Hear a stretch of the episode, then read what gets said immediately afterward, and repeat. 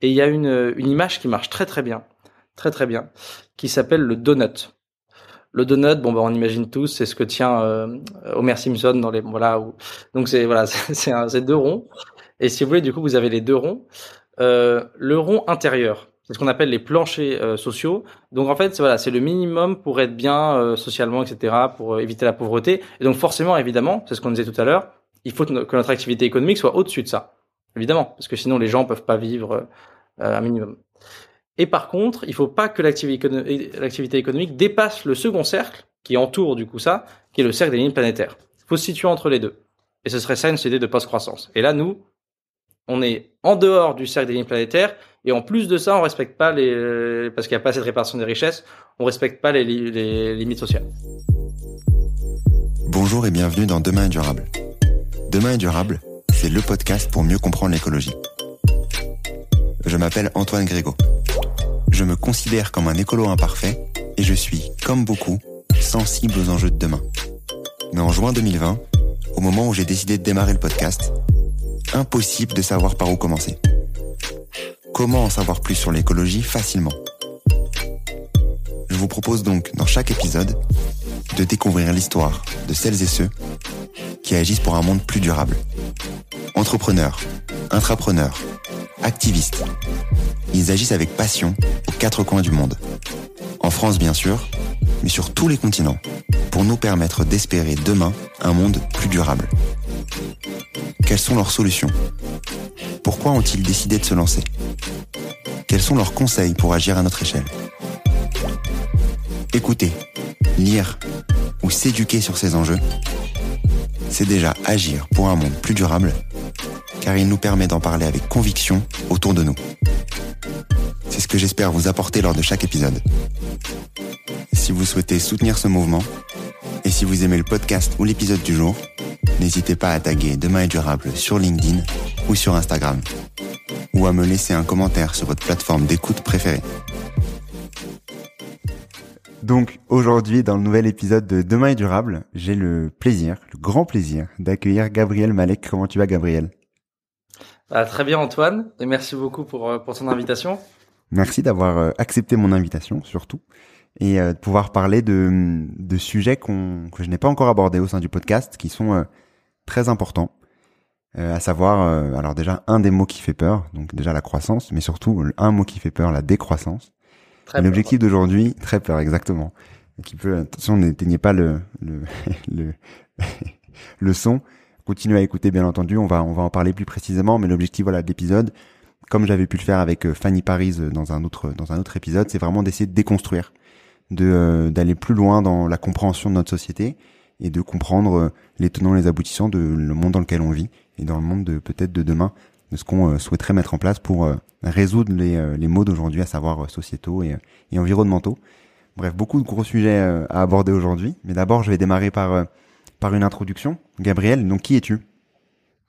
Alors, je suis membre et président d'une association qui s'appelle Alter Capitae, avec un K, qui a été créé euh, il y a maintenant un an et demi et qui s'est donné pour mission, en fait, l'idée euh, de militer en faveur d'une décroissance prospère. Alors, décroissance prospère, certains disent, euh, ceux qui sont mal intentionnés ou mal renseignés, disent que c'est un oxymore, mais pas du tout. L'idée pour nous, c'est de montrer que la décroissance, contrairement aux caricatures qui en sont faites, est en fait quelque chose d'extrêmement désirable d'un point de vue écologique, on y reviendra, je pense, Antoine, mais aussi d'un point de vue social, voilà.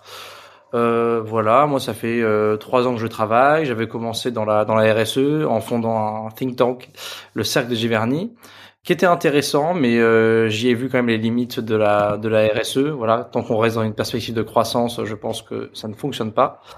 Voilà, et à côté de ça, maintenant, je travaille depuis quelques mois dans un cabinet de conseil qui s'appelle Profil, qui justement s'intéresse lui à la post-croissance. et donc voilà aux nouveaux indicateurs, etc. pour les entreprises. Euh, mais je précise Antoine aujourd'hui que comme je parle de décroissance, je parle bien au nom d'Alter Capital. ok, très bien. Euh, avant de parler de, de décroissance, de croissance, etc., et de remettre un peu les le remettre les bases, euh, comment est-ce que tu te rends compte Enfin, c'est pas comment tu te rends compte, mais à quel moment tu décides de passer de le sujet, tu disais de la RSE, donc euh, avec ce que tu avais co-créé, et ensuite d'aller euh, passer, disons, dans un autre type de sujet, la décroissance? Quel est le, le point de départ de tout ça? Le point de départ, alors là, ça va pas rendre les choses euh, plus joyeuses, mais c'est la, la, comptabilité en fait. C'est ça qui est assez rigolo. Je pense que c'est vraiment le, ce qui m'a fait basculer. C'est qu'en fait, donc du coup, voilà, pendant au début, pendant deux ans, j'ai fait un think tank. On faisait parler des entreprises du CAC 40, des chercheurs, des, des ETI, enfin voilà, plein de gens, des assos. Et en fait, je me rendais toujours compte que dès qu'une proposition était un petit peu exigeante d'un point de vue environnemental euh, ou d'un point de vue social, forcément, ça remettait en cause la rentabilité de l'entreprise, ça remettait en cause un peu euh, le profit. Et en fait, c'est là que je me suis plongé sur un sujet qui depuis me passionne et qui paraît très geek comme ça, mais qui euh, en fait est vraiment intéressant, qui est la comptabilité multicapitale. Donc pour vous résumer en deux secondes, euh, aujourd'hui on a une comptabilité qui existe depuis maintenant euh, six siècles, qu'utilisent les entreprises, qui est, c'est assez facile, hein, d'un côté vous avez le capital financier, donc l'argent quoi, que vous devez faire fructifier plus vous en gagnez, bah voilà, plus votre valeur elle monte en bourse, euh, meilleure est, votre performance. Et vous avez ce qu'on appelle euh, assez méchamment les capitaux euh, du coup sociaux, donc typiquement les, ressources humaines, donc les humains quoi, et aussi les capitaux naturels, donc ça c'est la nature, l'eau, l'air, etc. Et ça finalement c'est des ressources dans lesquelles il faut puiser pour faire grandir le capital financier. Et donc en fait, on a cette logique de comptabilité aujourd'hui euh, qui fait que pour croître, forcément, euh, il faut faire croître son capital financier et du coup euh, extraire plus de ressources naturelles, faire travailler plus les salariés à des salaires plus bas. Et c'est là que je me suis dit, il y a un problème. Là, il y a, oui, tu vois, il y a un problème. Et, et voilà. Et donc certains chercheurs depuis quelques années travaillent à ça. Et je me suis rendu compte qu'en fait, voilà, si on mettait une comptabilité où l'idée c'était pas de faire euh, fructifier le capital financier, mais de faire fructifier plutôt les ressources naturelles et les capitaux euh, humains, ça menait à la décroissance. Voilà. Pour parler de décroissance, il y a plein de sujets, plein de manières de l'aborder, mais euh, avant de avant de parler de décroissance, de ce mot qui peut faire peur et qu'on définira aussi, hein, bien entendu, euh, je pense que c'est important d'abord de définir ce qu'est la croissance, parce que de temps en temps on le conceptualise euh, mal. Donc déjà, qu'est-ce que la croissance? Alors la croissance, euh, au sens où on l'utilise, c'est la croissance du PIB, donc le produit intérieur brut, qui est un indicateur, et beaucoup de gens se mettent d'accord aujourd'hui pour dire qu'il est mauvais, et c'est un indicateur en fait qui, et là je reprends les mots de, de Timothée Paric, qui en, qui en a fait une analyse euh, très intéressante dans son ouvrage Ralentir ou périr, là, que, que je conseille fortement, où en fait il montre que finalement la croissance du PIB c'est une croissance euh, de l'agitation économique. Ça veut dire par exemple euh, vous cassez une vitre, voilà, et ben quelqu'un va venir le réparer, bah ça ça crée de la croissance. En fait, dès qu'il y a une, un échange économique, ça crée de la croissance. Donc c'est ça en fait, le PIB et depuis euh, des décennies maintenant et encore aujourd'hui, particulièrement sous le gouvernement Macron, euh, la recherche de la croissance et du PIB, c'est vraiment l'alpha et l'oméga de, de, nos politiques. Chaque année, le ministre il dit on a tant de poids de croissance, tous nos calculs, par exemple les retraites, tout ça, c'est fait sur cette idée de croissance du PIB. Or, ce PIB, il est loin de mesurer le bien-être. Sur euh, sur la croissance, est-ce que tu saurais me dire de de depuis quand on l'utilise? Pourquoi est-ce qu'on a décidé à la base d'utiliser la le PIB et la croissance du PIB comme euh, facteur euh, facteur X de la réussite et du de d'une société? Alors la date précise, je suis pas certain, mais je pense c'est surtout après la, Seconde Guerre mondiale que c'est devenu euh, devenu en vogue. Eh bien, c'était un bon indicateur, je pense, pour mesurer, comme on l'a dit, euh, l'activité économique. Et sauf qu'on va s'en rendre compte, mais la hausse continue de l'agitation économique a des conséquences délétères, euh, que ce soit sur l'environnement, mais aussi aussi sur les humains. Et donc c'est quelque chose qu'on utilise depuis des décennies et qui est critiqué euh, depuis des décennies aussi, notamment depuis le, un texte qui a été euh, fondateur pour la décroissance, qui est le rapport Meadows euh, de 1972, où en fait plusieurs chercheurs se réunissent et euh, ils expliquent tout simplement que continuer à croître, donc continuer à avoir une croissance économique en extrayant toujours plus de ressources naturelles dans un monde comme le nôtre, c'est-à-dire ressources, enfin, si vous voulez, à la délimitation limitée, cest à dire qu'on a des ressources quand même limitées, était complètement, était une impasse en fait sur euh, ce sujet de, euh, de, PIB, donc tu parlais juste avant de limites. Euh, pourquoi Quelles sont les limites déjà du PIB Avant de parler de la partie environnementale, parce qu'on peut l'aborder de plein de manières. Déjà la limite, qu'est-ce que le PIB n'arrive pas à aller chercher, malgré ce qu'on peut imaginer du PIB, à savoir l'amélioration du bien-être, la décroissance des pauvretés, etc. qu'est-ce que qu'est-ce qui manque potentiellement et quelles sont les, les limites de ce PIB-là bah, les limites, c'est ce qu'on disait, c'est-à-dire qu'en fait, ça mesure simplement euh, l'activité économique. Et si vous voulez un exemple parlant, c'est le fait que, par exemple, on voit que au début, quand un pays a un stade de développement très faible, la hausse du PIB, si vous voulez, voilà, elle, elle est un peu en parallèle de la hausse du bien-être. Donc au début, c'est vrai, quand on part d'un niveau très faible, euh, bah évidemment, le fait qu'il y ait plus d'activité économique, plus de création de richesse, ça permet d'avoir un, voilà, un meilleur bien-être. Sauf qu'au bout d'un moment, quand tu arrives à un certain niveau de PIB, et c'est le cas de pays très riches comme la France, on voit que le PIB continue à croître, mais pas le bien-être, qui lui euh, descend. Et donc c'est là, je pense, où le PIB est un très mauvais indicateur, parce qu'il parle que de l'activité économique, mais il parle pas du tout du bien-être social. Et en plus de ça, et ça c'est ce qu'a montré euh, Timothée dans son ouvrage, il y a une corrélation, euh, même une causalité directe entre la hausse du PIB et la destruction des ressources naturelles, la hausse du dérèglement climatique, tout ça quand tu parles de, de ce sujet-là, euh, quelles conséquences du coup ça a, cette hausse de PIB, enfin à disons, et euh, tu disais l'impact direct sur euh, sur euh, l'environnement, sur la planète. Eh bien en fait, à chaque fois qu'on que le, des points de PIB augmentent, qu'il y a une création de richesse, il y a forcément euh, déjà euh, des particules de gaz qui sont émises dans l'atmosphère, euh, des ressources qui sont prélevées, des sols qui sont artificialisés, de la biodiversité qui est détruite, euh, de l'eau qui est polluée, euh, de l'air qui est pollué. Donc en fait, à chaque fois qu'il y a de l'activité économique, forcément, il va y avoir des des conséquences sur l'environnement. Alors après, certains vont nous dire, parce qu'il y a certaines personnes qui croient encore à la croissance verte, qu'il y a un découplage. Qu'est-ce que c'est un découplage?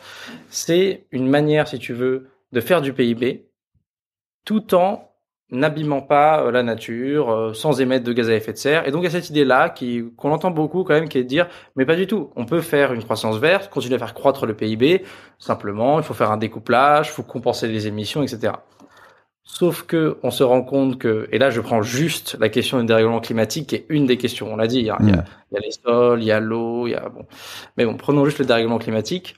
On a vu que c'est possible à certains endroits du monde et pendant un moment court, de faire en effet un découplage entre la hausse du PIB euh, et l'émission de gaz à effet de serre, mais c'est vraiment très minime.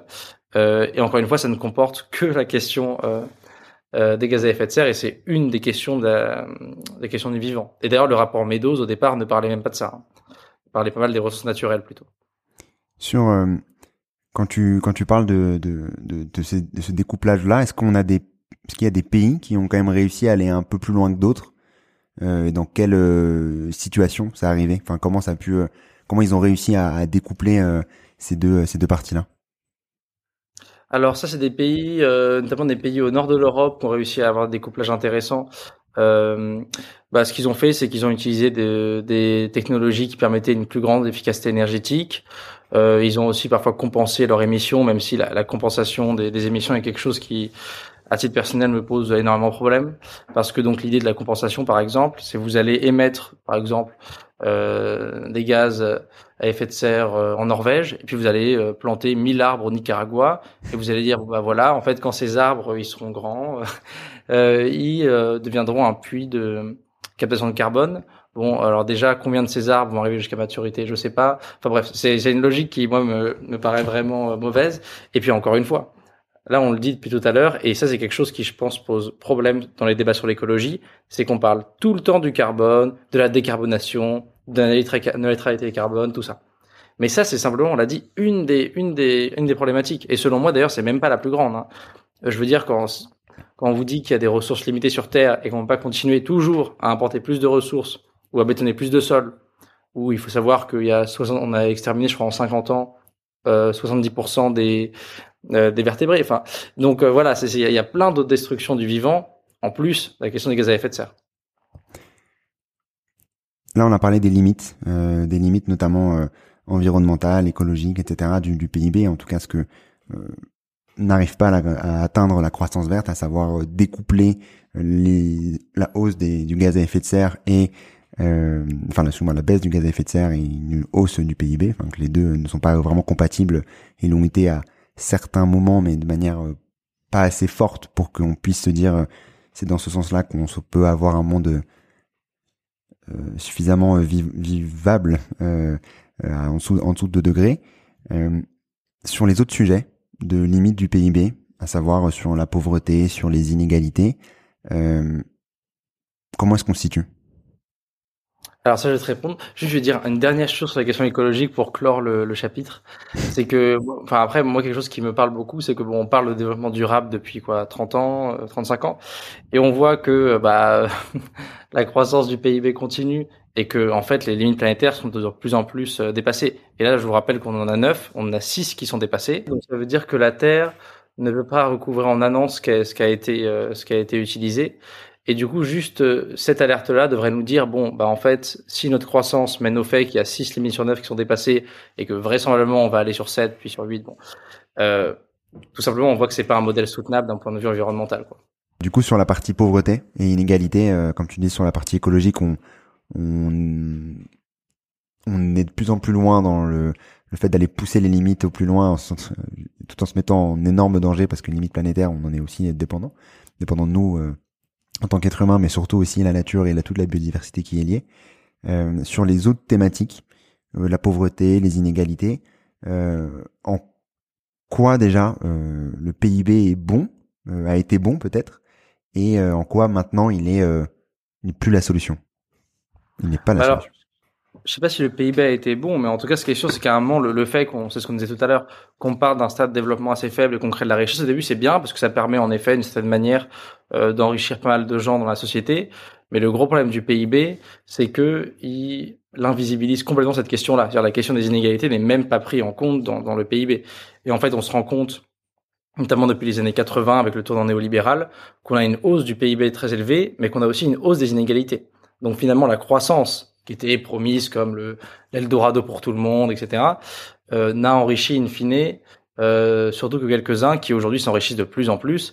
Et par exemple, pour regarder ces dernières années sous le sous le mandat de notre président actuel, que finalement euh, on a eu une hausse des grandes fortunes mais monumentale, c'est-à-dire des gens qui ont déjà des dizaines de milliards. Enfin, faut se rendre compte de ce que c'est, hein, qui ont déjà des dizaines de milliards et qui vont gagner encore plus. Bon, et des gens, de plus en plus de gens qui dorment dans la rue. Euh, Enfin, voilà, c'est une incompatibilité qui est, enfin, c'est vraiment saisissant.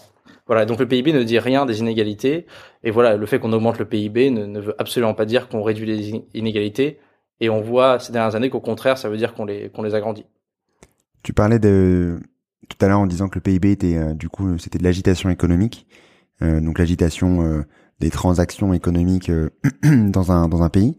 Euh, qu'est-ce que ça, du, du, coup, concrètement, quels sont les euh, qu'est-ce que ça ne prend pas en compte? Euh, Qu'est-ce qu'il y a, des, des exemples de, de limites aussi à ça dans le sens où ça ne prend pas en compte la, la, bonne santé en fait d'un, pays? Bah voilà, c'est ça, ça qui est intéressant, c'est que le PIB ne prend pas en compte plein de choses. Par exemple, ce qu'on va appeler le travail domestique. Euh, et souvent, on sait que c'est réparti de manière très inégalitaire et de manière genrée. Ça, souvent, c'est les femmes qui font la majorité de ce travail-là euh, bah ça c'est des tâches qui ne sont pas prises en compte dans le PIB. Euh, L'idée, je sais pas, de passer du temps avec des amis, de euh, de faire un petit jardin partagé, etc. Enfin tout ça n'est pas pris en compte dans le PIB. Donc le PIB, en plus, voilà, prend en compte certaines activités économiques, mais il y a toute une partie des activités qui pourtant se, voilà, même à toi, à titre personnel, Antoine, euh, voilà, voir tes amis, etc. C'est pas pris en compte, etc. Donc c'est oui, le PIB prend en compte simplement les activités économiques euh, qu'il a choisi de mettre dans la marchandisation. Donc il faudrait rémunérer ses amis pour les pour les voir pour que ça soit compté. Voilà. euh, bon, je, je, je, suis pas très partant de, de ça.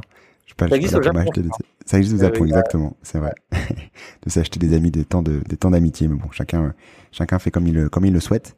Euh, sur euh, sur la croissance. Donc là, on comprend que euh, la croissance, quand on est à un stade de de de développement assez faible, ça peut avoir du bon euh, pour euh, la réduction euh, des inégalités, pour pour faire en sorte d'avoir plus de bien-être, etc.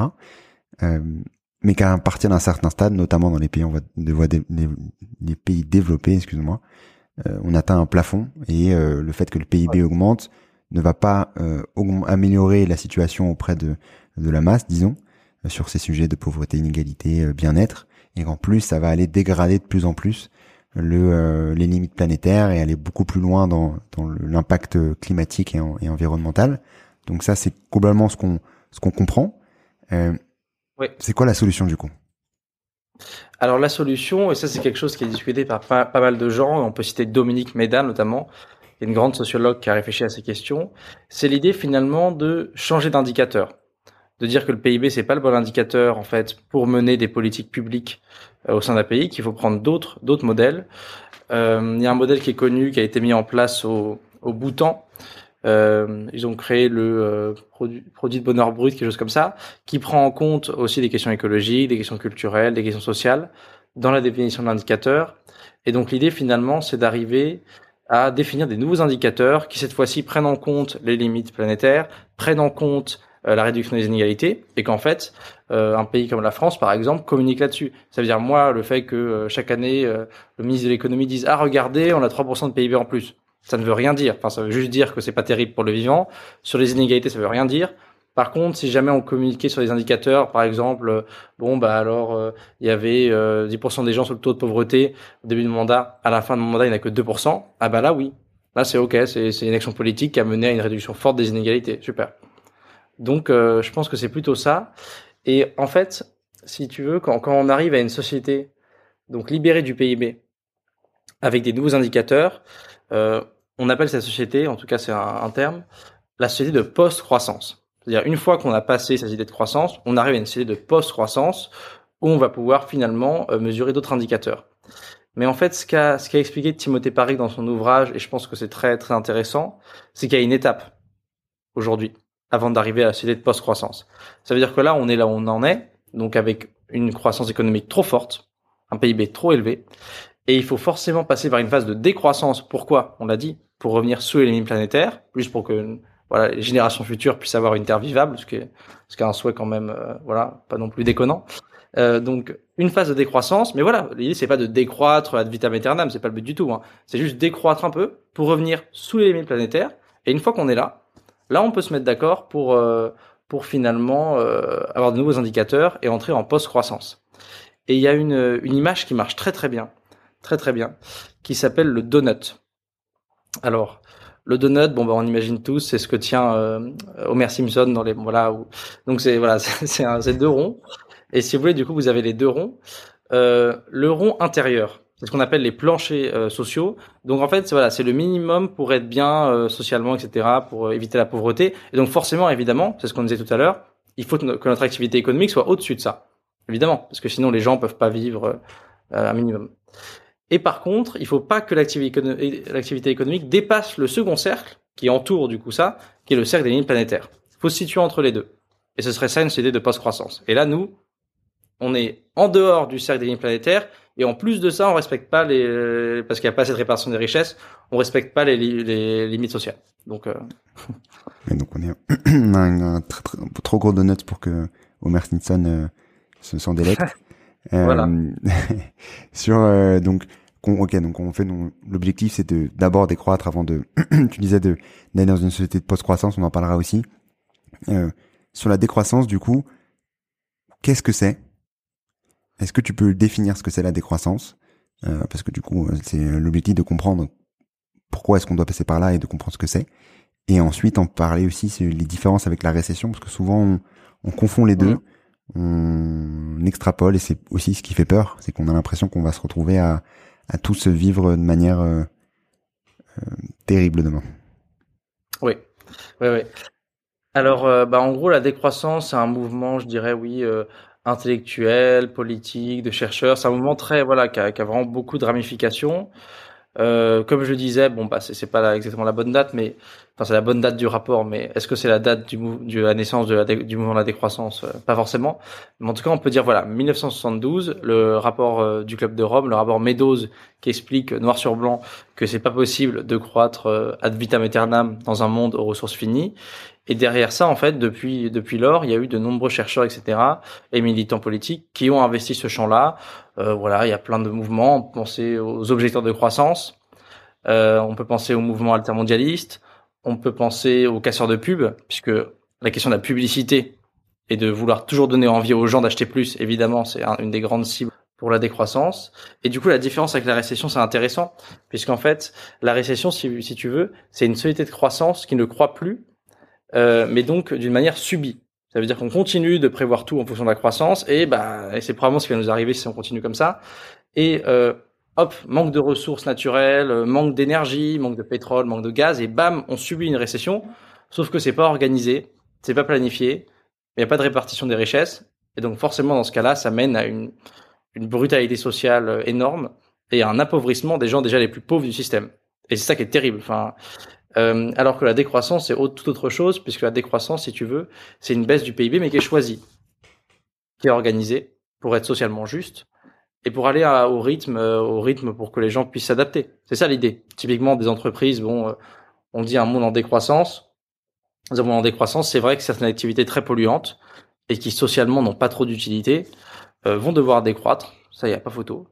Mais il faut en effet prendre le temps de prendre notamment les gens qui travaillent là-dedans et puis les former à un métier qui lui a de l'avenir. Par exemple, penser à l'agriculture. Hein, une fois qu'on aura arrêté les pesticides qui, euh, qui empoisonne notre sol de manière euh, et nous de manière, euh je, je, perds mes mots, mais d'une manière conséquente. Bah, il faudra en effet plus de gens pour aller travailler dans l'agriculture parce qu'on aura, on sera moins, on sera du coup, on aura besoin de plus d'hommes et de femmes dans l'agriculture et donc il y aura des transitions à faire comme ça.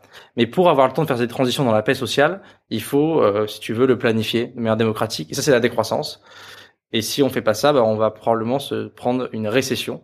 Et là, évidemment, vu que ce sera pas organisé, bah, comme d'habitude, c'est les plus pauvres qui trinqueront. Sur la décroissance, donc on comprend, comme tu disais, la différence entre récession et décroissance. Donc l'un est planifié, l'autre ne l'est pas. Et surtout, il y a également la partie démocratique. Mais l'objectif surtout, c'est de se dire, plutôt que de... C'est ce que je comprends, hein, tu me diras si c'est si bien ça, mais c'est... On a les limites planétaires. L'objectif, c'est d'être, comme tu disais, avec la, le, le donut, donc d'être dans ces limites planétaires là, et donc plutôt de se prendre, disons, un retour de limites planétaires en disant, bah maintenant t'as plus trop le choix, tu vas devoir euh, décroître parce que de toute manière t'as plus, tu peux plus aller plus loin en fait, il y a plus de, tu peux plus aller chercher euh, plus. Euh, c'est de dire, bah ok, on va commencer, à, on commence à décroître maintenant pour faire en sorte de rester, de revenir plutôt dans ces limites là pour les pays développés, hein, les pays en voie de développement, comme on disait, ils peuvent encore croître heureusement. Et vu qu'ils doivent, en, et vu qu'ils doivent croître, il faut aussi d'autant plus, nous, notre côté, euh, euh décroître et euh, trouver une manière de continuer à, avoir ce bien-être-là tout en restant dans les limites planétaires. Donc ça, c'est ce que je comprends en tout cas de la, la, décroissance. Euh, sur, je voulais parler des, des idées reçues, de, de, de, ce que ça ce que ça impacte en fait, ce que ça implique, excuse-moi, la décroissance, parce que quand on, quand on parle ça, on dit ok très bien, c'est difficile d'être contre la décroissance quand on, quand on le présente comme ça, je trouve. Euh, difficile dans le sens où euh, euh, ben, on a tous envie de que le problème climatique se euh, soit soit résolu, mais en même temps, on imagine un monde, on n'imagine pas en fait ce monde-là. sur sur ce sujet de décroissance, qu'est-ce que ça veut dire concrètement Tu parlais des entreprises tout à l'heure. On peut parler d'abord des entreprises. Ça veut dire quoi pour les entreprises? Alors, pour une entreprise, qu'est-ce que ça veut dire? Alors, bon, pour l'entreprise, on va plus parler, parce que ça fait un peu moins peur, de post-croissance. Mais l'idée, par exemple, pour une entreprise, je vais, vous donner un, je vais te donner un exemple concret. Imaginons une entreprise, bon, euh, de euh, cosmétiques, qui veut euh, faire une nouvelle usine. Bon, ils regardent le projet, ils se disent, ok, là, le projet, là, si on crée l'usine euh, près de tel lac, je sais pas quoi, ça va, franchement, une fois qu'on leur a vendu le produit, ça va être hyper rentable. Après quelques années, ça va nous rapporter plein d'argent. Voilà. Donc dans le modèle, on va dire de la croissance, bah, bah bingo, on y va. Bon, ok, on détruira un peu un petit lac et tout, mais bon, on plantera cinq arbres au Nicaragua et on est bon. Dans un modèle en décroissance, c'est pas comme ça que ça marche. Donc on va dire ok, c'est super rentable, ça va plein d'argent, c'est super, voilà, plein de PIB. Euh, par contre, euh, euh, écologiquement, ça va détruire le lac, ça va empoisonner les sols, va bétoniser les sols. Et en plus de ça, ça va embêter les habitants qui habitent à côté parce qu'ils auront une fumée euh, dégueulasse qu'ils devront euh, respirer tous les jours, ça fait du bruit, etc. Et donc dans ce cadre-là, une entreprise doit apprendre à renoncer. Et ça, c'est quelque chose de très très compliqué pour le monde de l'entreprise parce que tu vois, il y a l'idée de bah, voilà liberté d'entreprendre. Bah voilà, s'il y a des gens qui veulent l'acheter, pourquoi je ne créerais pas mon truc? Bah non. Euh, l'idée de la décroissance, c'est de dire non. Bah il y a, y, a des, y a certaines choses. Tu vois, ok, tu veux faire ça, bon. Euh, Honnêtement, c'est pour créer des cosmétiques. Est-ce que socialement c'est vital? Est-ce que vraiment on en a besoin pour euh, survivre? Bon, pas forcément. Euh, et est-ce que écologiquement c'est soutenable? Et si c'est la réponse à ces questions c'est non, eh ben il faut pas le faire, il faut renoncer.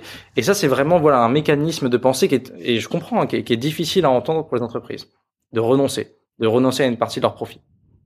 Et certaines même qui vont devoir euh, décroître euh, vraiment beaucoup quoi, parce que leur activité n'a pas vraiment d'intérêt social. Sur euh, donc tu parlais de, de, du pouvoir de renoncer, enfin de de changer aussi ce sujet-là. est-ce qu'on, est-ce que ça, ça, ça implique pas aussi, j'essaie de faire l'avocat du diable et de de voir les, limites que je verrai. Après, c'est pour ça que je vais aussi, je vais aussi parler de ça aujourd'hui. un justement entre guillemets une moins d'innovation, moins de, de, de progrès, comme on pourrait le dire, euh, comme d'autres pourraient le dire Alors ça, c'est une question vraiment vraiment intéressante et qu'on reproche souvent aux décroissants. Donc, je reprends la phrase de d'Emmanuel Macron qui, qui comparait les décroissants à des amiches. Alors, alors c'est vrai que non. Euh, en, fait, euh, l'idée souvent, c'est qu'on voit partout que bah il y a deux transitions qui vont ensemble la transition écologique et la transition numérique, tout ça. En fait, grâce au numérique, euh, grâce à toutes les informations virtuelles, on va pouvoir être de plus en plus efficace en fait, et on va pouvoir du coup continuer à croître. Bon, nous on pense que c'est que c'est que c'est faux. En fait, les décroissants ne sont pas contre l'innovation technologique, mais ils sont pour une innovation technologique choisie. Ça veut dire OK, tu as une innovation technologique, très bien, et je vais te poser les mêmes questions que tout à l'heure. Est-ce que a une utilité sociale? Est-ce que a une utilité pour le vivant? Exemple, la télémédecine. Donc euh, l'idée qu'on puisse, euh, en tant que patient, avoir accès à des médecins spécialistes de très loin. Bah ça, pour le coup, ça a une utilité sociale évidente. Ça veut dire qu'en France, on a plein de déserts médicaux, des gens qui habitent euh, dans des endroits euh, très mal desservis, très loin euh, de grands hôpitaux et qui n'ont pas accès à des... Ils ont peut-être un médecin généraliste, mais voilà, si un problème plus précis, t'as pas accès à un hématologue ou à un oncologue. Et ben là, la télémédecine, oui, c'est une nouvelle technologie, mais c'est super utile. On y va. Voilà, ça c'est bon. Par contre, il y a d'autres innovations technologiques. Bon là, moi j'aime bien taper dessus parce que c'est vraiment pour moi le c'est le métavers. Donc le métavers, voilà. Qu'est-ce que c'est le métavers? Alors, c'est quelque chose qui a été imaginé par Meta, enfin Facebook, hein, Mark Zuckerberg. Et donc euh, l'idée finalement, c'est de créer une sorte de monde virtuel dans lequel on pourrait se connecter avec une sorte de casque comme ça. Et sur ce monde virtuel, qu'est-ce qu'on va pouvoir faire? Bah, on va pouvoir euh, marcher avec notre petit avatar, on va pouvoir acheter avec du vrai argent hein, de nouveaux trucs encore, donc des, des, baskets que tu peux porter avec ton avatar, etc. Bon. Et là, typiquement, c'est une dépense énergétique folle c'est une destruction du vivant folle. Socialement, euh, ça mène quand même à des problèmes euh, assez certains que de rester toute la journée avec un casque sur la tête. Donc ça, c'est une innovation technologique. On dit non parce que ça n'a pas d'intérêt social. Et c'est ça pour moi toute la question et pour les décroissants, c'est ça. On est pour l'innovation technologique, mais il faut qu'elle soit au service du vivant et du social. Alors que nous, on a l'impression quand même qu'avec une société de croissance comme ça, que dès qu'il y a une innovation technologique, tout de suite on fonce. La 5G par exemple. Bon, ben, on a foncé. Euh, est-ce que vraiment, fondamentalement, la 5G a un avantage social pour les gens? Est-ce que vraiment, vraiment, ils en ont besoin? Est-ce qu'on avait besoin d'aller vers ça bah, Pourtant, on l'a fait. Et ça crée des questions. Euh, parce que tu sais, un, des arguments, c'est de dire non, mais la 5G, finalement, ça pollue quand même moins que la 4G. Sauf qu'il y a ce qu'on appelle euh, l'effet rebond. Ça veut dire que si jamais tu mets en place la 5G, bon, moi je suis pas ingénieur, mais bon, peut-être que ça pollue moins les antennes 5G. Mais dans tous les cas, ce qui est certain, c'est que vu que l'Internet va plus vite, bah, les gens vont plus l'utiliser. Et donc forcément, il y aura plus de pollution. Et donc, donc c'est ça. Donc c'est l'innovation. On n'est pas contre l'innovation technologique, mais on est pour l'innovation technologique utile socialement. Voilà. Oui, donc c'est euh, c'est pas en gros de, d'aller dire non à la technologie, non aux innovations, non au progrès, etc. Euh, progrès dans, dans le sens où on l'entendrait euh, dans la décroissance. Hein. Euh, progrès, en fait, c'est progrès pour le vivant, progrès pour la société, progrès pour faire en sorte de d'aller régénérer tout ce qu'on a pu détruire pendant pendant ces ces, euh, ces, ces, ces, années, euh, ces années de, de croissance euh, folle et, et du coup d'aller de, on, aurait juste une autre manière de penser en, en, en soi. En fait, on n'irait pas juste dire ok, on, on, se mettrait entre guillemets des barrières qui sont les barrières de la limite planétaire parce qu'on sur le fond on n'a pas le choix. On vit sur une planète qui est finie et, et d'aller du coup innover dans ce dans ce contexte-là. En gros, c'est ça.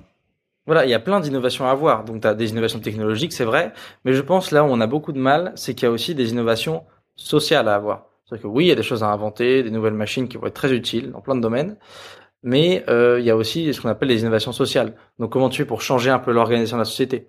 Comment, Voilà, et ça c'est quelque chose d'hyper important et souvent très sous-estimé. Ça veut dire que dans notre société, on, met beaucoup en avant tout ce qui est un peu science dure, les gens qui inventent des choses, etc. Mais voilà, peut-être qu'on devrait être plus en avant des psychologues ou des sociologues.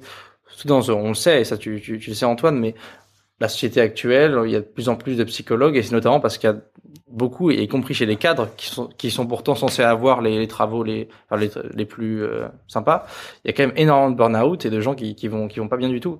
Et donc ça, il faut changer des manières de fonctionner en société. Et ça aussi, c'est de l'innovation. Tu vois?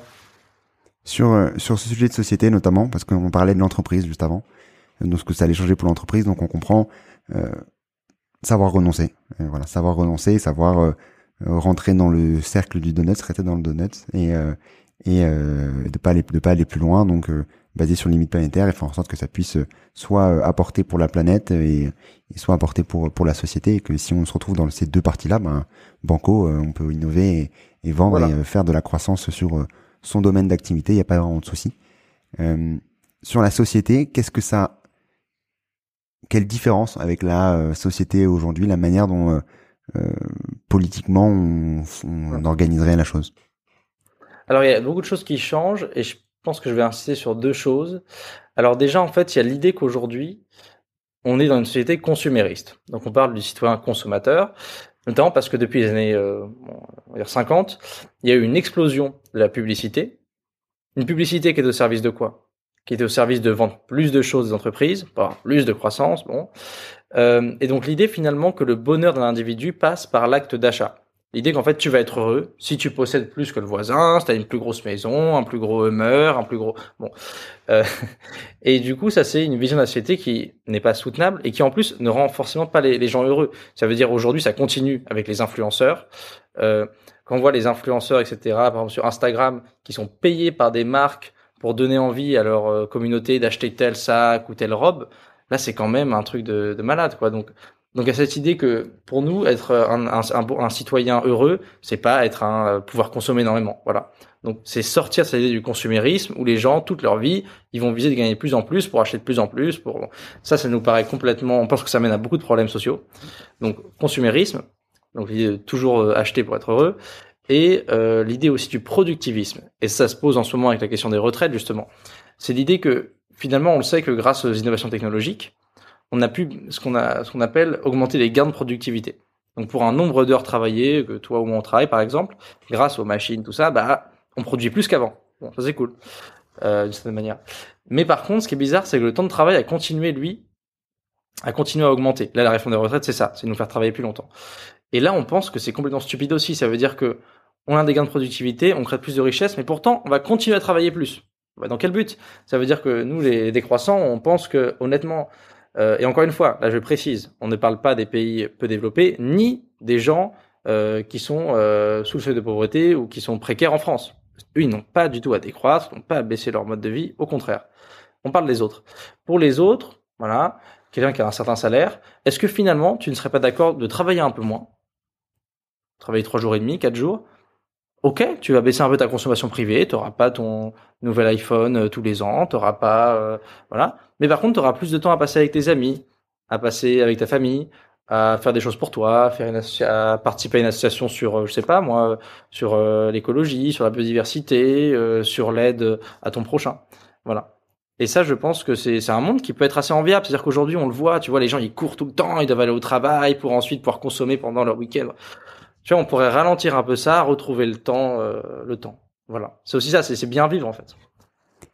Mieux vivre, donc à atteindre, euh, euh réatteindre un peu cette cette partie bien-être qui euh, avait stagné avec avec la croissance du PIB. Donc retrouver des, des, des manières de, de, l'augmenter, tout en agissant dans ses limites ses limites planétaires et en prenant un peu plus de de justice sociale au global sur sur la décroissance euh,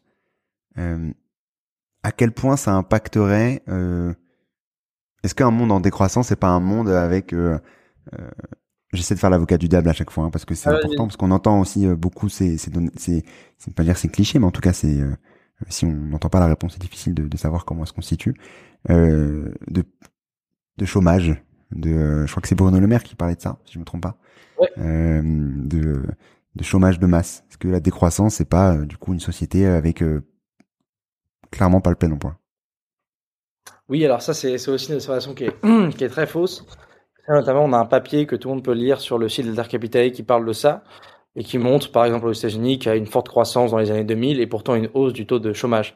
Donc, il n'y a pas vraiment de, lien entre la, croissance et le taux de chômage. Euh, et encore une fois, on l'a dit. Si on travaille un peu moins, qu'est-ce qui se passe? C'est-à-dire qu'il faut, il faut partager le travail, forcément et donc faire sortir des gens du chômage. Donc non, il n'y a, y a, pas vraiment de, de, lien entre la croissance et, et, le taux de chômage. La question, c'est comment tu répartis euh, le travail dans la société. Voilà. Ok, donc c'est une question de répartition, répartition donc du travail, mais aussi répartition de la richesse, j'imagine? Exactement. L'un va avec l'autre. Ça veut dire que, et ça c'est quelque chose. Moi, je, je suis arrivé à, à la répartition des richesses, plus avec l'écologie, c'est que, en fait, c'est tout bête, hein. Mais une fois que tu te rends compte, on l'a dit, de ces limites planétaires, du fait que, ça paraît tellement logique, on ne peut pas croître ad vitam aeternam là-dedans. En fait, ça casse, si tu veux, la promesse un peu néolibérale, qui était fausse depuis le début, mais on aurait pu y croire, de dire, on va créer de plus en plus de richesses. Et là, je reprends ce qu'avait dit Macron, et je souhaite qu'il y ait plus de milliardaires. On va créer de plus en plus de richesses, et au final, bon, bah, pas au même rythme, mais tout le monde pourra s'enrichir, au final, tout le monde sera assez riche. Sauf que quand tu comprends que ça va être la décroissance, et d'ailleurs, si, enfin, c'est pas une décroissance, ça va être une récession, hein, voilà. Mais forcément, ça veut dire qu'il faut répartir mieux les richesses dans la société. Voilà. Donc euh, oui, en fait, je pense que la, la, décroissance va de pair avec la répartition des richesses, et c'est pour ça que chez Alter Capital, on parle beaucoup de convergence euh, des luttes écologiques et sociales. Et là, c'est l'inverse de politiques qu'on a vu euh, être menées, par exemple en France. On peut prendre l'exemple de la taxe carbone. Qu'est-ce que c'est la taxe carbone? Donc c'est l'idée qu'on allait faire payer les gens un peu plus leur, leur pot d'essence pour contribuer à la transition écologique. Bon, sur le papier, pourquoi pas? Qu'est-ce qui se passe dans la réalité? Qui va prendre de plein fouet cette augmentation du prix de l'essence? Les ménages les plus pauvres, les classes moyennes, qui ont besoin de leur voiture pour euh, pour aller travailler pour des pour des raisons vitales. C'est-à-dire que ces gens-là, on leur demande pas d'arrêter s'il n'y a pas de train, qu'est-ce que tu veux qu'ils fassent? Bon, donc ils prennent la voiture et donc là, typiquement, tu as une réforme dite écolo qui va taper les ménages les plus pauvres. Donc qu'est-ce qui se passe? Tu opposes forcément social et écologie. Les gens dans leur tête vont se dire ah purée, l'écologie en fait, c'est me faire payer plus cher mon plein d'essence et alors j'ai déjà un style de vie qui est pas très élevé, c'est encore pire, ça dégrade encore plus mon style de vie. Bah ça c'est une erreur totale. C'est-à-dire que pour nous toute politique écologique doit forcément prendre en compte cette question sociale, prendre en compte la répartition des richesses. Et c'est hyper important. Oui, de toute façon l'un n'ira pas sans l'autre hein, de toute manière. Si euh, si on se retrouve à, aller valoriser euh, davantage, je ne sais pas euh, comme tu disais, voilà, aller mettre plus de pression sur sur les personnes les plus précaires et ou à valoriser plus, à taxer moins, je sais pas, l'aviation. J'ai fait un épisode là-dessus qui est très intéressant que je vous recommande aussi d'écouter. mais si on va davantage taxer le train l'énergie du train concrètement vs, vs le kérosène, c'est sûr qu'on est difficile aussi. Enfin bref, c'est en gros toutes ces toutes ces mesures là en fait qui qui pourraient qui pourraient voir le jour. En tout cas, c'est ce que je comprends avec la décroissance. Donc en fait, si on parle de décroissance, c'est euh, c'est imaginer un autre monde concrètement de, euh, de, de tout en restant dans les limites planétaires. c'est vraiment le, la, base avec bien entendu la partie justice sociale qui est qui est liée puisque l'un n'ira pas sans l'autre. Euh, Exactement. Et au fur et à mesure trouver les indicateurs qui nous permettent de euh, et accompagner du coup cette décroissance vers euh, pour faire en sorte qu'elle soit la, la, moins subie possible et la moins dure possible parce qu'on doit rester de toute façon dans cette limite planétaire tout en allant progressivement vers une société de post-croissance et d'un des indicateurs qui nous permettrait de la piloter de manière euh, pérenne sans se sans subir euh, un changement encore de, de paradigme et de logiciel tous les tous les 50 ans quoi. c'est un peu ça. Exactement. Ça veut dire qu'en fait, une fois qu'on aurait fait la décroissance, on entrera dans une, une, économie de post-croissance, qui sera en fait une économie stationnaire avec évidemment des petits, c'est normal, mais voilà, qui dépasserait pas un certain pas redépasser les lignes planétaires et qu'il n'irait pas non plus en dessous d'un certain niveau de, de production. Mais en fait, c'est ça qui est beau avec la décroissance et je pense qu'il, contrairement à l'image qu'on a, qui peut donner beaucoup d'espoir. C'est pour ça qu'on l'a appelé prospère, parce que derrière le mot prospérité, bah, est-ce que la prospérité, c'est être super riche avec euh, toutes ces voitures? Bon, est-ce que vraiment c'est ça le bonheur? Honnêtement, on n'en est vraiment pas sûr. Enfin, je sais pas, mais les gens qui travaillent 60 euh, heures, 70 heures par semaine dans la finance, même plus, 70 heures, je sais pas combien d'heures ils travaillent, mais les gens qui travaillent énormément dans la finance toute la, toute la, toute l'année pour gagner énormément d'argent, ils ont très peu de vacances, très peu de temps de famille, très peu de temps avec leurs amis, euh, très peu de temps pour souffler, ils ont plein de pression. Est-ce que vraiment c'est quelque chose de désirable? Et donc on pense que la décroissance c'est super parce que il y a cette angoisse, euh, angoisse euh, du futur, de l'avenir, notamment pour des raisons écologiques qui sont évidentes, on l'a dit, 6000 planétaires sur 9 dépassés. Eh bien, la décroissance c'est quelque chose qui permet de dire aux gens, il y a des moyens d'aller vers ce monde-là, de retourner dans un monde soutenable pour le vivant, et en plus d'avoir un monde plus juste, d'avoir un monde avec une meilleure répartition des richesses. Donc voilà, la décroissance c'est ça, et pour nous du coup c'est très prospère pour la grande majorité de la population. Après évidemment entre guillemets il y aura des perdants. Ça veut dire que euh, aujourd'hui les gens euh, qui s'enrichissent, qui doublent leur fortune, etc., qui sont multimilliardaires, euh, ça par contre c'est fini. Ça veut dire que obtenir une telle fortune, telle fortune, dans un monde en décroissance, c'est juste pas possible. Mais est-ce que c'est désirable? Voilà. Nous, le, pour nous, le modèle de milliardaire n'est pas le, le, le, modèle à suivre. Imaginons, enfin, disons qu'on peut imaginer des milliardaires uniquement si c'est euh, les champions de l'innovation écologique et, euh, et sociétale. Et, et encore, dans ce job. Même pas sûr parce qu'en fait, euh, l'entreprise, en fait, dans un monde en, en, en, en post-croissance, ce serait pas une entreprise comme on a aujourd'hui. Ça veut dire que ce serait beaucoup plus proche d'un modèle de, de coopérative. Donc, il y aurait pas de d'actionnaires qui bon. Donc, en fait, l'entreprise serait directement euh, gérée et détenue euh, par les salariés. Il y aurait une bonne partie de l'argent qui serait réinvesti dans l'entreprise. Donc, en fait, non, ce serait des vraiment, on pourrait pas devenir milliardaire dans un monde en post-croissance. Mais du coup, parlons de la post-croissance. Vu qu'on a parlé de la décroissance, ça ressemble à quoi un monde en post-croissance? Donc là, tu parlais de l'entreprise. Est-ce que tu peux aller plus loin, comprendre ça, ça veut dire quoi pour euh, le citoyen, ça veut dire quoi pour pour l'État, pour et globalement aussi pour l'entreprise si tu as d'autres choses à partager sur cette société post-croissance dans laquelle on arrivera un jour ou l'autre de toute manière, que ça soit subi ou pas. Ouais. Alors ça c'est voilà la post-croissance c'est un sujet très très large, il y a beaucoup d'études qui sont faites dessus. ce sur quoi on peut s'accorder c'est que les entreprises donc seraient beaucoup plus proches de de modèles coopératifs, de modèles de l'ESS, territorialisé en fait, parce qu'un des problèmes, faut être honnête, euh, ça c'est quelque chose que, que, je remarque aussi, mais euh, quand vous regardez les entreprises, notamment les grandes entreprises, qu'est-ce qui se passe? Ces entreprises qui sont détenues beaucoup par des actionnaires, parfois très éloignés. Par exemple, un fonds de pension aux États-Unis ou au Canada, qui en fait, bon bah voilà, euh, gère la retraite de retraités de Floride et qui chaque année veut 7, 8, 9, 10% de rendement financier pour l'entreprise pour payer les bons. Et donc ça, euh, quand on voit ça, on sait qu'une entreprise comme ça aura beaucoup de mal à faire des choses sociales et écologiques justes. Et celles qui fonctionnent, celles qui sont dans les territoires en fait, avec des patrons et tout, mais dans les territoires, les mecs qui sont ancrés dans les territoires, euh, y a les, ils ont leurs travailleurs pas loin, etc. Et là, c'est une entreprise qui est vraiment attachée à la vie de. Donc voilà, donc plus territorialisée, plus décentralisée. Ça veut dire que par exemple, dans un monde en post-croissance, euh, les questions de nourriture, etc., ce sera géré de manière beaucoup plus locale. Et c'est pas forcément voilà, c'est peut-être que des gens vont dire que ah bah ne pas pouvoir manger de bananes toute l'année c'est un crime, mais c'est pas la question. Ça veut dire que à mon en post croissance, par exemple dans la boulangerie locale, dans ton restaurant local, tu auras des produits, euh, tu auras des produits de saison, tu auras des produits de saison. Pourquoi pas imaginer un échange au niveau européen avec des trains, etc. Mais ce sera des produits de saison et, et d'un côté c'est pas mal parce que tu vois dans, dans le monde dans lequel on est, où tu peux avoir accès à n'importe quel fruit, n'importe quel légume tout le temps, qui pousse n'importe où dans le monde, etc. Bah finalement tu perds un peu la notion du temps alors que là, tu retrouveras un peu la notion des saisons. Ah bah ok, c'est l'hiver, tel type de... Bon, ah c'est l'été, bon bah il y a tel... Donc un monde en post-croissance, ce serait un monde comme ça, plus décentralisé. Je pense un monde qui prendrait plus son temps aussi. Ça veut dire, il y a pas longtemps, je on avait une conférence avec Alter Capitae, donc mon association, et on avait une porteuse de projet euh, hyper intéressant qui a fondé euh, une petite entreprise de l'ESS, donc de l'économie sociale et solidaire, qui s'appelle Mama Yoka. Euh, et elle expliquait, voilà, qu'elle travaillait notamment avec des, des femmes d'origine africaine qui avaient des, des recettes qu'elle mettait en place. Et en fait, euh, c'est elle qui venait avec leur recette familiale pour créer ce restaurant. Donc c'est hyper intéressant ça aussi. C'est c'est pas le client qui choisit la recette, mais c'est la personne qui le, qui le propose. Et en fait, elle disait, bah j'ai une de mes, euh, j'ai une de mes employés qui m'a dit un jour, ah bah j'ai quelqu'un qui est mort dans mon pays, etc. au Congo, donc je, je serai pas là aujourd'hui parce que je dois prendre mon temps, etc., pour rappeler ma famille, participer au deuil. Bah, c'est ça. Un monde décroissant, c'est un monde, ton patron, il peut pas te dire, ah, vite, reviens travailler pour la production, c'est important. Parce qu'il y a d'autres choses qui comptent. Il y a, il faut être là, il euh, faut prendre du temps. Tu vois ce que je veux dire? C'est, c'est plus retrouver ce, ce temps social.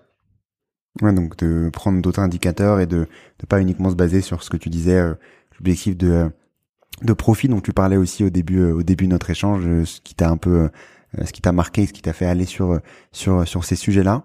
Euh, avant de passer aux, aux, questions de fin, je voulais savoir s'il y avait des, des endroits, des euh, en France, à l'étranger, où, euh, où ça démarre, disons, ces, ces actions de décroissance. Il y a des actions qui peuvent ressembler à des, des, tu parlais du bouton tout à l'heure, euh, donc avec des indicateurs, mais sur la décroissance, sur la post-croissance, est-ce qu'il y a des pays ou régions, villes, je sais pas, qui commencent à aller plus loin sur ces sujets-là? Ouais, il y en a plein. Il y a la Nouvelle-Zélande qui plus récemment que le Bhoutan, c'est aussi doté euh, d'indicateurs du bonheur, donc qui commence à faire euh, doucement euh, cette cette transition de ce point de vue-là. Tu as aussi des villes à l'échelle municipale. On pensait à la ville de Grenoble avec avec Eric Piolle, où en fait ils sont en train d'expérimenter quand même à grande échelle la comptabilité multicapitale. donc à eux. Puis après, il y a des expériences locales qui se font.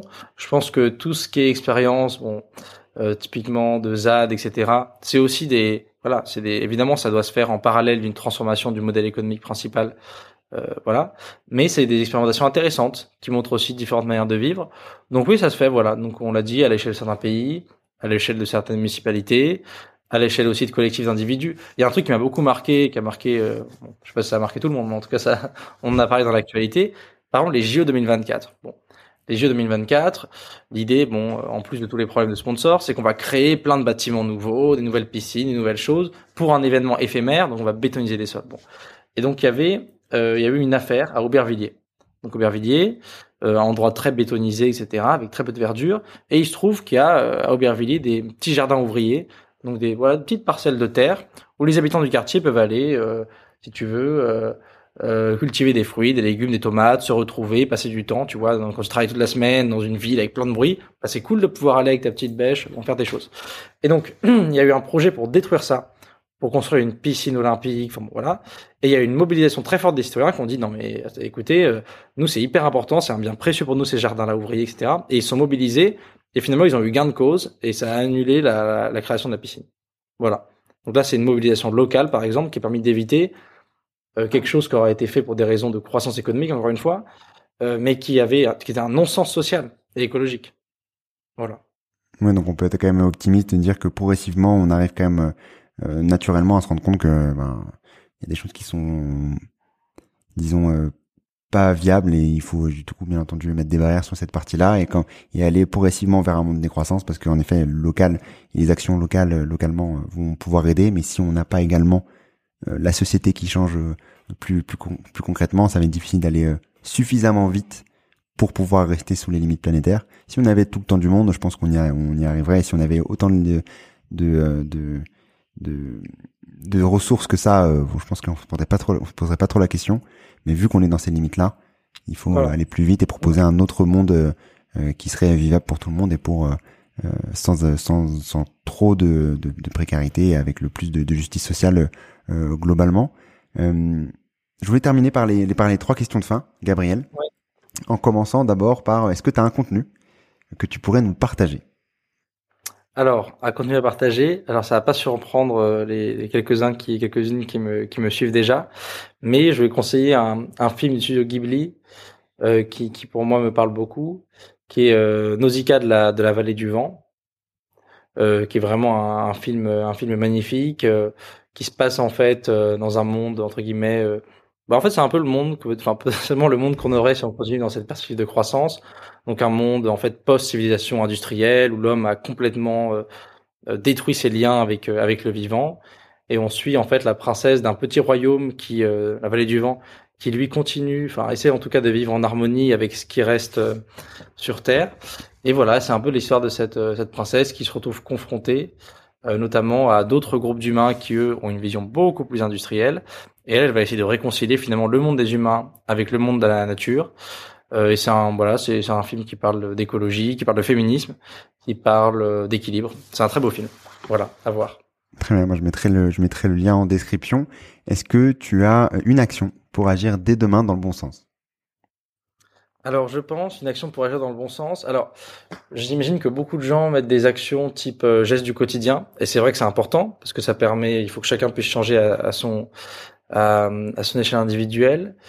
Euh, mais moi, je pense que je dirais plutôt euh, quelque chose d'ordre plus politique, parce que c'est vrai qu'il y a ces gestes individuels qui sont importants, mais il faut quand même faire un changement d'un point de vue plus global. On l'a dit tout à l'heure, Antoine. Et donc là, je pense que c'est essayer de s'abonner à des sources d'informations crédibles euh, sur l'écologie, des journaux qui fonctionnent bien. On sait rien, Mediapart, Reporter, Novétique, des journaux comme ça, et essayer toujours de voilà de, de lire un peu l'actualité pour être au courant parce que si on regarde simplement euh, les discours de, de, nos, de certains de nos politiques en tout cas et euh, et aussi les chaînes d'information principales ou les chaînes en continu qui sont bon, bah là évidemment vous avez une vision tronquée de la réalité et je pense qu'il faut toujours essayer de couper les sources donc vous voyez une information réforme des retraites on vous dit ça bon eh ben essayez de regarder un journal un peu critique ce qu'il a raconté sur la réforme des retraites et comme ça vous pourrez vous faire votre propre avis et enfin est-ce que tu as un ou une invité que tu recommanderais dans le podcast? Oui. Alors, euh, comme invité, je peux en mettre deux? Non, c'est un seul, c'est ça? Mais tu peux, tu allez, allez, c'est c'est all in aujourd'hui. Voilà. voilà, la croissance des invités aujourd'hui. ah, c'est une invité croissante, donc ça va.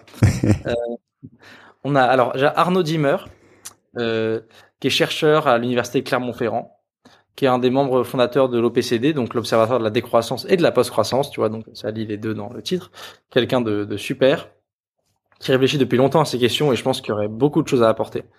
Euh, voilà, qui est, qui est, vraiment un expert du sujet, là où moi je suis plus un, un débutant.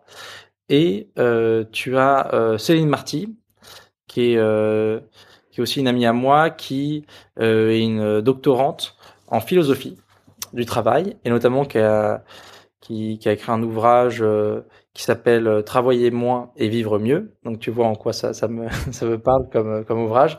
Et voilà, qui a, a beaucoup de choses à raconter sur le travail actuel, sur comment on pourrait aller, pour travailler dans un monde en décroissance, et comment ça pourrait nous permettre d'être plus proche de, du vivant et aussi socialement d'être, euh, d'avoir plus de bien-être. Voilà.